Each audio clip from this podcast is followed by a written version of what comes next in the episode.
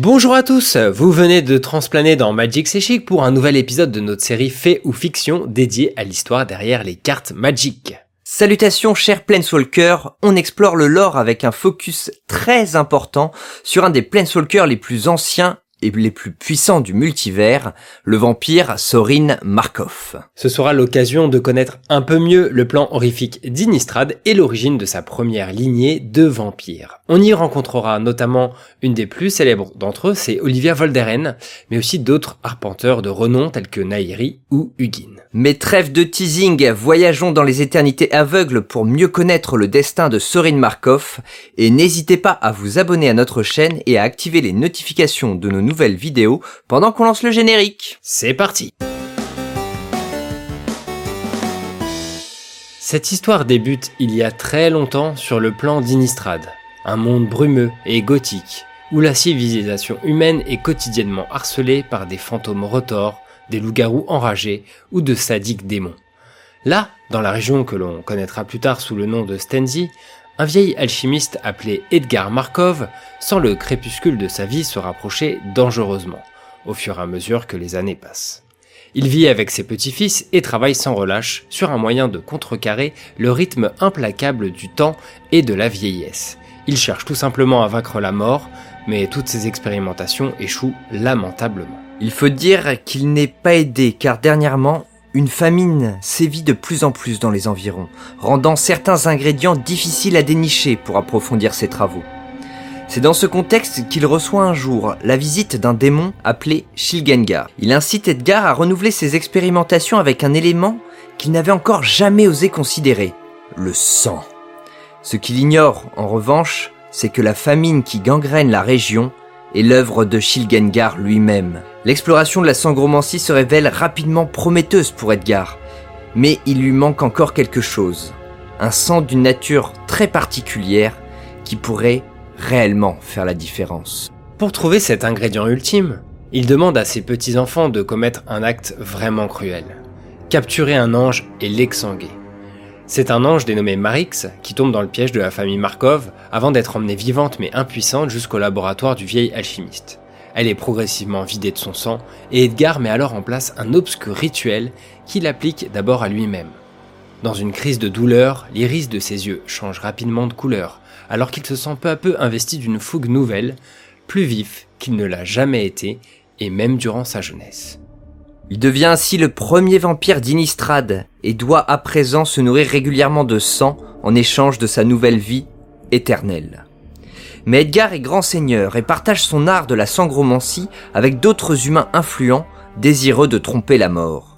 Très vite, Edgar n'est plus le seul vampire d'Inistrad et on assiste aux prémices d'une puissante civilisation, rapidement très influente dans la région. En parallèle, la famine décroît sérieusement en effet, cette partie de plus en plus nombreuse de la population locale n'a plus besoin de la même nourriture et un nouveau cycle alimentaire s'établit. Il subsiste parmi les petits-fils de Markov quelques humains qui attendent encore leur conversion vampirique. Le jour J arrive bientôt pour l'un d'entre eux, un dénommé Sorin. Le rituel mis en place, Sorin devient progressivement un vampire à son tour, non sans difficulté. Ce changement de nature lui fait physiquement tellement mal qu'il a l'impression que ses muscles se déchirent à l'intérieur de son corps. Son étincelle de Planeswalker se déclenche alors et il rejoint le cercle fermé de ces êtres qui peuvent se déplacer entre les mondes. On ne sait pas vraiment comment Sorin a appris à maîtriser ses pouvoirs, mais il devient peu à peu un des arpenteurs les plus influents du multivers, gardant ses distances avec Innistrad et donc son grand-père. Il maîtrise une puissante magie du sang, reposant principalement sur le mana noir, bien qu'on l'ait déjà vu également manier le mana blanc. Il est de nature hédoniste, suivant un chemin de vie relativement simple qui le mène où bon lui semble, évitant de s'impliquer dans les grands conflits, mais drainant sans remords la vie de tous ceux qui se mettent en travers de son chemin. Il fait partie des rares Planeswalkers encore survivants dont l'étincelle s'est déclenchée avant la restauration. Comprendre qu'il est donc non seulement à ce jour l'un des plus âgés, mais aussi l'un des plus puissants, tout comme Liliana, Nicole Bolas ou Hugin. Il finit d'ailleurs par croiser la route de ce dernier, et cela ne sera pas sans conséquence sur ses convictions personnelles. Pour la première fois, le vampire décide de se mêler d'un dessin bien plus grand que lui, car il a le pressentiment qu'une menace pèse sur le multivers entier. Elle prend la forme d'étranges êtres incolores venus tout droit des éternités aveugles, ce vide qui sépare les mondes. Appelés Eldrazi, ces monstres sans visage, regroupés en vastes essaims, dévorent absolument tout sur leur passage, et ils sont menés par trois titans appelés Emrakul, Kozilek et Ulamog. Et Sorin constate de plus en plus le néant laissé derrière eux durant ses voyages. Leur progression l'inquiète. Il s'allie donc au puissant dragon Hugin et à une jeune Planeswalker de la race des corps appelée Nairi, que Sorin avait pris sous son aile. Ensemble, ils mettent au point un plan visant à stopper net les Eldrazi. Ils choisissent le monde natal de Nairi, Zendikar, pour y attirer, puis enfermer les trois titans à l'aide d'un vaste réseau d'édrons, ces pierres magiques qui alimenteront la prison des monstres géants. Les édrons sont notamment façonnés grâce à la puissante lithomancie de Nairi, et l'opération est laborieuse, mais finalement un succès. Les trois arpenteurs concluent alors un pacte. Si la prison venait à devenir instable, ils se retrouveraient tous sur Zendikar pour faire le nécessaire et éviter un nouveau drame. D'ici là, la prison semble solide et seule la réunion de trois Planeswalkers dans l'œil du Guin, une salle secrète cachée en plein dans les montagnes d'Akum, pourrait éventuellement faire sauter la première sécurité. Une fois cet accord conclu, ils repartent chacun de leur côté, et Sorin pense qu'il est temps pour lui d'enfin revenir sur son plan d'origine, Innistrad. En effet, même si l'engagement de Sorin contre les Eldrazi relevait dans un premier temps de la survie, cet affrontement avec les titans a ouvert sa vision sur le monde. La fin inextinguible des Eldrazi ne faisait pas partie d'un cycle de vie et semblait voué à créer le vide total. Cela change son regard sur l'expansion actuelle des vampires d'Innistrad. La distance avec son plan d'origine lui octroyant une objectivité nouvelle, disons. La civilisation de son peuple a atteint son apogée, mais largement au détriment des humains, et oubliant par là leur nature initiale. Nombreux et dominants, les vampires n'obéissent plus qu'à leur soif de sang, décimant de plus en plus la population humaine. Sorin y entrevoit l'extinction possible de la race, qui leur sert de déjeuner, et même au-delà, le déclin futur des vampires, appelés à terme à s'entre-déchirer. Voire même à se dévorer les uns et les autres une fois que les hommes ne seront plus. Pour échapper à cette régression inquiétante, Sorin imagine une solution qui lui vaudra, paradoxalement, la défiance des siens. Dans la crypte de la grande cathédrale de Traben, il crée l'archange Avacine, une puissante guerrière dont le seul but sera de protéger les humains contre toutes les menaces qui les traquent quotidiennement sur ce plan dangereux. Vampires, mais aussi ghouls, diables et démons. À partir de la lune d'argent d'Inistrad, il fabrique aussi le Helgruft, un monolithe qui sert de prison aux démons les plus menaçants soumis par l'ange. Une prison de pierre pour les pires prédateurs du plan, on sent l'influence du Guin et de Nairi. La situation se stabilise donc et l'humanité retrouve progressivement un peu de prospérité. Mais en contrepartie, les vampires maudissent Sorin et sa création. Avacine devient vénéré à travers tout le plan, la foi renforçant toujours plus ses pouvoirs alors que des cultes et des cathédrales sont érigés en son nom, sa puissance attirant toujours plus de fidèles. Derrière cette ascension s'en cache une autre, car au travers de l'ange, c'est Sorin qui s'élève aussi, et il devient en quelque sorte le seigneur d'Inistrad, ce qui n'est pas au goût de tout le monde, bien entendu. Pendant ce temps sur Zendikar, la nature même du plan est torturée par la présence des titans prisonniers dans ses entrailles. Ces faits alertent dramatiquement la Cor Nairi. Cette instabilité vire au cauchemar lorsque trois Planeswalkers, Chandra Nalar, Sarkhanvol et Jace Beleren, se retrouvent à l'œil du Guin. Une première sécurité est alors brisée, rompant partiellement la prison magique. Ce qui libère une partie du pouvoir des titans sous la forme de Sion Eldrazi, résurgence inquiétante que Nairi se retrouve alors seul à gérer. Même s'il reste un niveau de sécurité supplémentaire pour retenir les trois titans, la Planeswalker Core lance un signal d'appel auprès de ses anciens alliés.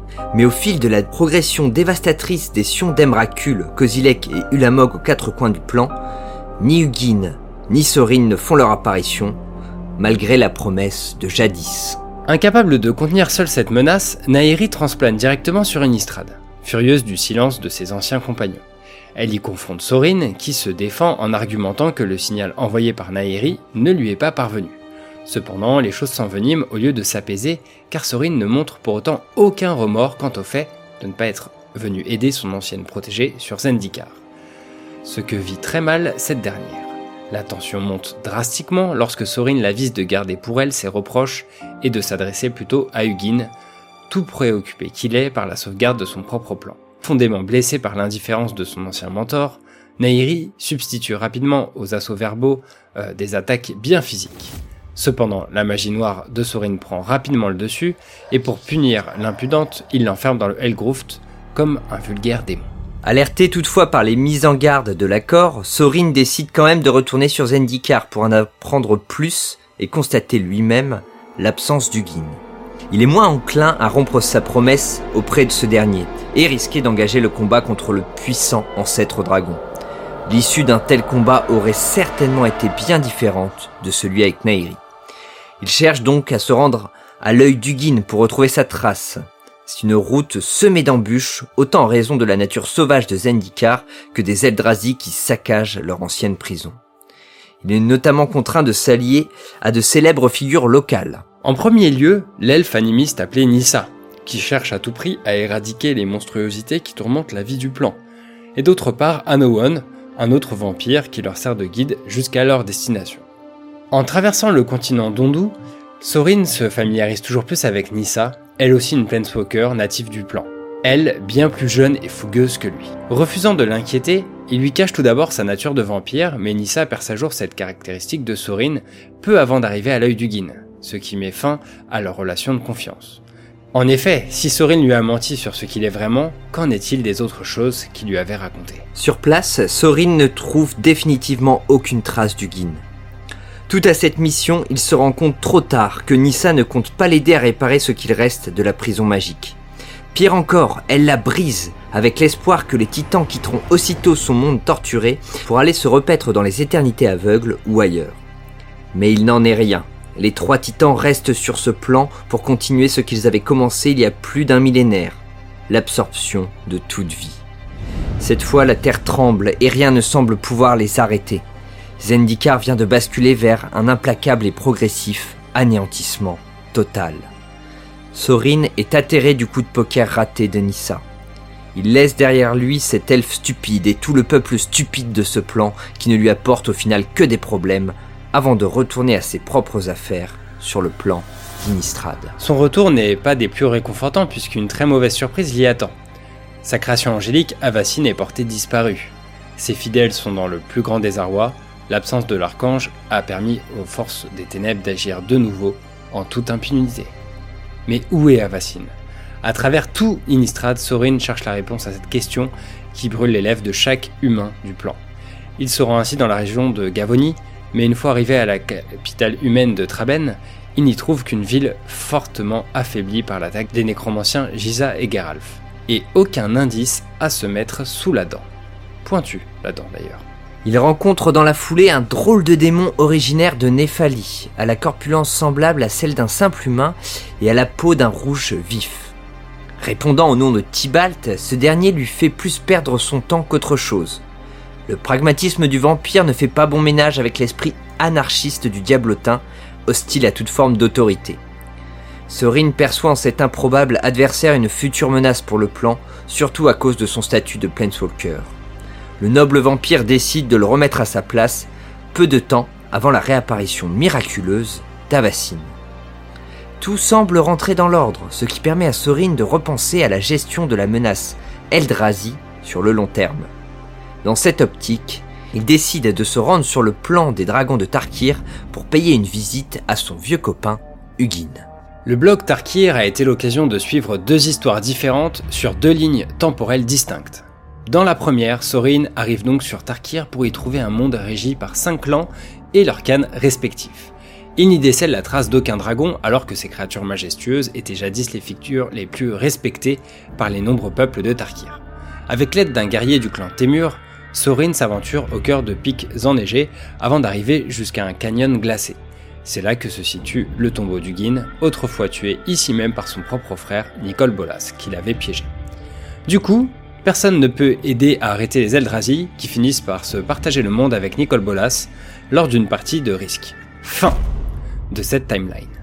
Heureusement, le Planeswalker Sarkhanvol, natif de Tarkir et anciennement manipulé par Bolas, souhaite tellement se venger de ce dernier qu'il va tout faire pour sauver Hugin, et aussi pour ramener les dragons sur Tarkir, car les dragons, c'est sa passion.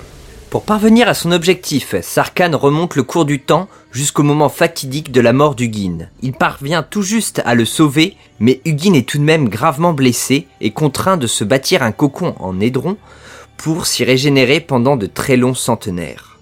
Dans cette réalité, Sorin arrive sur Tarkir et waouh Le ciel est plein de dragons Guidés sur la trace d'Hugin par un guerrier du clan d'Atarka, ils arrivent à l'endroit où le dragon ancien est en état de stase, permettant à son vieil allié de le réveiller. Après ce long sommeil, Hugin a retrouvé sa forme d'antan et il remercie Sorin pour son geste. Ce dernier le prévient alors aussitôt de la libération des Eldrazi. Hugin lui demande d'aller chercher Nairi de ne le rejoindre sur Zendikar qu'en sa compagnie. Bien embarrassé, Sorin fait semblant d'accepter avant que leur chemin ne se sépare de nouveau. Cette alliance face aux Eldrazi n'a de cesse de mettre Sorin dans une position bien inconfortable quand ce dernier préférait se dédier à son monde natal. D'autant qu'à son retour à Innistrad, il a du pain sur la planche, car si Avacine est toujours là, elle semble peu à peu sombrer dans la folie, tuant dans des accès de rage de plus en plus fréquents le peuple qu'elle est censée protéger. D'autres phénomènes étranges se produisent à travers tout le plan, altérant son paysage même parsemé d'inexplicables formations rocheuses pointues. Le planeswalker Jace Beleren est venu enquêter sur ces mystères, après avoir sauvé in extremis Zendikar de la menace Eldrazi. Avec les planeswalkers Chandra, Nissa et Gideon Jura, ils ont formé les Sentinelles, et ont réussi à neutraliser les titans Ulamog et Kozilek. La troupe n'avait cependant trouvé trace de la terrible Emrakul. Durant leur mission, Jace avait rencontré Hugin, qui lui avait parlé de Sorin. Et le télépathe était alors venu sur Innistrad pour faire la lumière sur son inexplicable absence. De son côté, Sorin se rend au manoir Markov pour la première fois depuis bien longtemps. Au moins depuis la création d'Avacine. La réalité sur place le saisit d'effroi. Le manoir est complètement disloqué dans une forme grotesque et totalement désert. Enfin désert, les résidents de sa lignée sont bel et bien là, mais figé dans la pierre à travers les couloirs du manoir dévasté. Cet affront a été orchestré dans un style plus que reconnaissable. La lithomancie de Nairi est clairement à l'origine de ce massacre. Son séjour dans le Helgruft et sa colère semblent l'avoir rendue plus puissante que jamais. Sorin est rattrapé par son passé et ses erreurs de jugement. Il craint tellement le pire pour Innistrad qu'il décide de se rendre chez les vampires de la lignée Voldaren, résidant dans les manoirs les plus éloignés du reste de la civilisation. Accueilli très froidement chez ces derniers, qui gardent forcément une âpre rancœur des dégâts causés par Avacine, Markov rentre en pourparler avec la maîtresse des lieux et progénitrice de cette lignée, Olivia Voldaren. Cette dernière, figure la plus célèbre de sa famille, est dotée d'une beauté déjà réputée alors qu'elle n'était encore qu'une mortelle. Dorénavant, sa renommée tient plus aux fêtes décadentes qu'elle organise en grande pompe, attirant régulièrement la noblesse vampire en ses confins reculés des provinces. Si la haine des Voldaren envers Sorin est forte, Olivia entend ses alertes vis-à-vis de la menace que représente cette étrangère à la peau blanche, capable de détruire à elle seule le manoir Markov. Pour que quelqu'un comme Sorin, autant haï que redouté, vienne s'humilier de la sorte, c'est que leur aide est plus que nécessaire. Olivia accepte donc de rallier ses vampires face à Nairi à une condition. Que le Planeswalker mette lui-même fin au jour d'Avacine. Avec le cœur déchiré, Sorin accepte et part en quête de l'archange devenu folle. Jace continue d'explorer les étranges pistes qui indiquent clairement que quelque chose d'anormal se trame sur Innistrad. Il a rendu visite à son ancienne amante Liliana, L'arpenteuse s'est installée le plus naturellement sur ce plan, fortement chargé en mana noire, et décuplant à merveille ses talents en nécromancie. Pourtant, il y a fort longtemps, Sorin l'avait confrontée à sa première arrivée, mais ne l'avait pas jugée suffisamment menaçante. Il n'empêche qu'elle a plus récemment joué un rôle déterminant dans les événements qui ont chamboulé Innistrad. Cherchant à se débarrasser d'un pacte millénaire passé avec quatre démons aux différents coins du multivers, elle était revenue sur Innistrad Oxyr, l'un de ses signataires, Griselbrand. Néanmoins, ce puissant démon était porté disparu quand elle était revenue, tout comme Avacine, et elle avait finalement remonté sa trace jusqu'au fameux Elgruft, la pierre lunaire façonnée par Sorin. Griselbrand y avait défié l'archange, provocation ultime puisque c'est là qu'Avacine enfermait les forces démoniaques supérieures comme lui. Un combat épique eut lieu entre les deux entités, puis Avacine finit par envoyer Griselbrand dans le Helgruft. À ce moment précis, Griselbrand envoya sa lance vers l'archange pour l'attirer avec lui dans le monolithe lunaire. C'est à partir de là qu'elle disparut pendant un temps bien trop long pour l'humanité, qui fut de nouveau oppressée par les forces du mal. Puis Liliana brisa le Helgruft pour se débarrasser définitivement de Griselbrand. Avacine fut libérée par la même occasion, mais aussi Nairi. Folle de rage, la resta sur Innistrad afin de se venger de Sorin Markov. Détruire le manoir Markov n'était qu'une petite pique envers son ancien mentor, car elle mit au point un stratagème constituant à ériger ces fameuses pierres pointues à travers le plan, reliées directement au Linilet. Elles servaient en fait à attirer les Eldrazi ici même. Des conséquences secondaires se firent de plus en plus sentir en raison de ces cryptolites. Et c'est cela qui causa des troubles chez de nombreux anges d'Inistrad constitués de mana pur. C'est pourquoi Avacine était à présent totalement déboussolé, et c'est ce que Jace avait peu à peu compris au fil de ses investigations, qu'il avait d'ailleurs amené à croiser en chemin une lunaréenne originaire de Kamigawa appelée Tamiyo. Elle résidait depuis quelque temps sur Innistrad, fascinée par les pouvoirs de sa lune, et elle avait senti, elle aussi, que quelque chose ne tournait pas rond dernièrement. En revanche, Liliana ne l'avait pas accompagnée, car elle semble elle-même craindre de croiser la route du puissant Sorin. Jace et Tamiyo essayent d'en savoir plus à la cathédrale de Traben, où ils rencontrent Avacine qui n'a définitivement plus toute sa tête et les attaque sans retenue. Elle prend le dessus sur eux avant que Sorin n'entre en scène. Le sort des deux autres Planeswalkers ne l'importe guère, il essaie de raisonner Avacine, malgré sa promesse envers Olivia Voldaren mais il détecte dans ses yeux une profonde folie et elle rejette l'aide de Sorin. Pire encore, dans un éclair de lucidité, elle reproche à son créateur de l'avoir façonné aussi faible et corruptible au point de se retourner contre les innocents qu'elle était censée protéger. Elle déclare à Sorin qu'il est juste le pire mal qui puisse régner sur Innistrad, puisqu'il est le seul responsable de tout cela, avant de se battre contre son propre maître. Les murs de la cathédrale désertée tremblent avant que Sorin ne domine l'archange et ne lui propose une dernière fois son aide, en l'emmenant dans les sous-sols du bâtiment pour lui ôter toute corruption magique. Mais Avacine refuse, arguant que si elle n'est pas la fille qu'il espérait, il se battrait pour l'éternité, car elle ne sera pas instrumentalisée par un monstre. Mille ans après l'avoir créée, Sorin détourne le regard, lève le bras, puis détruit sa propre œuvre dans un nuage de cendres. Le Helgruft avait été brisé, Avacine venait de disparaître, et plus aucune des protections imaginées par Sorin pour sauvegarder Innistrad ne subsistait, et le pire était à venir. Emrakul, le titan Eldrazi qui ne s'était plus manifesté durant la dernière bataille de Zendikar, fait alors son apparition sur Innistrad. Le plan de Nairi avait fonctionné, attirant ici-bas la dernière grande monstruosité Eldrazi.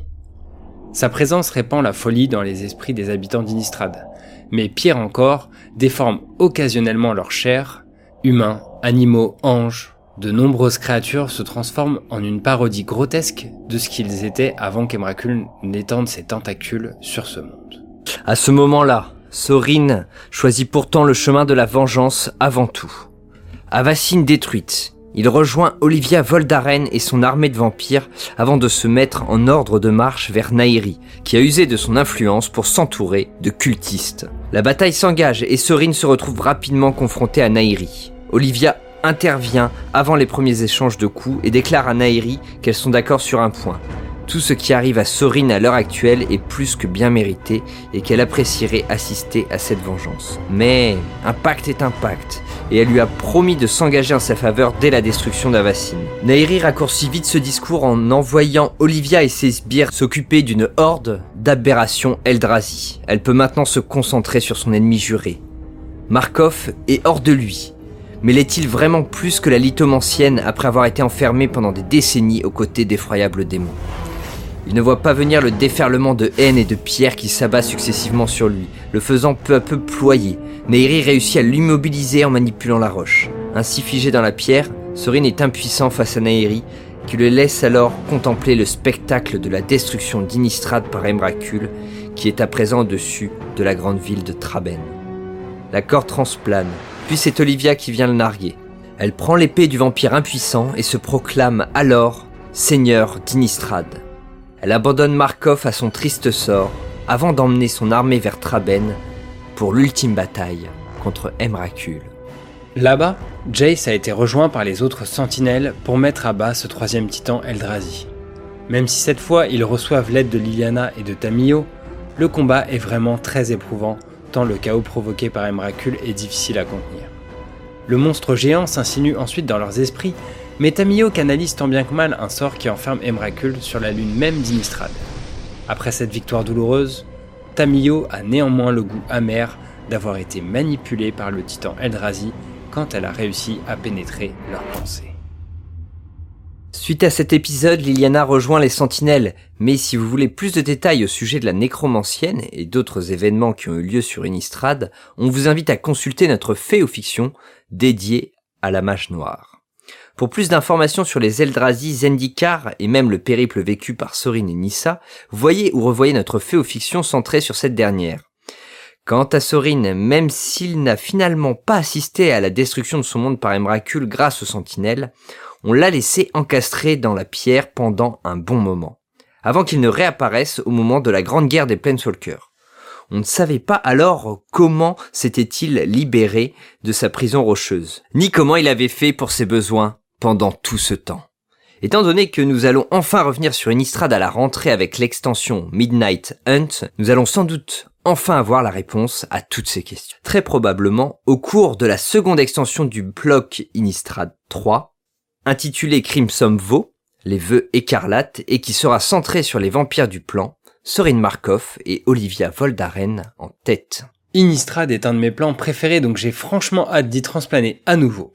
Et on se donne rendez-vous très bientôt pour de nouvelles vidéos dédiées à ce set, que ce soit la présentation des cartes et produits, ou la storyline bien sûr. D'ici là, j'en profite pour faire un appel au soutien sur Patreon, qui nous est plus utile que jamais pour le montage de nos vidéos. J'ai moins le temps qu'à une époque de m'en occuper, surtout sans Anthony, hein, qui en faisait aussi la moitié.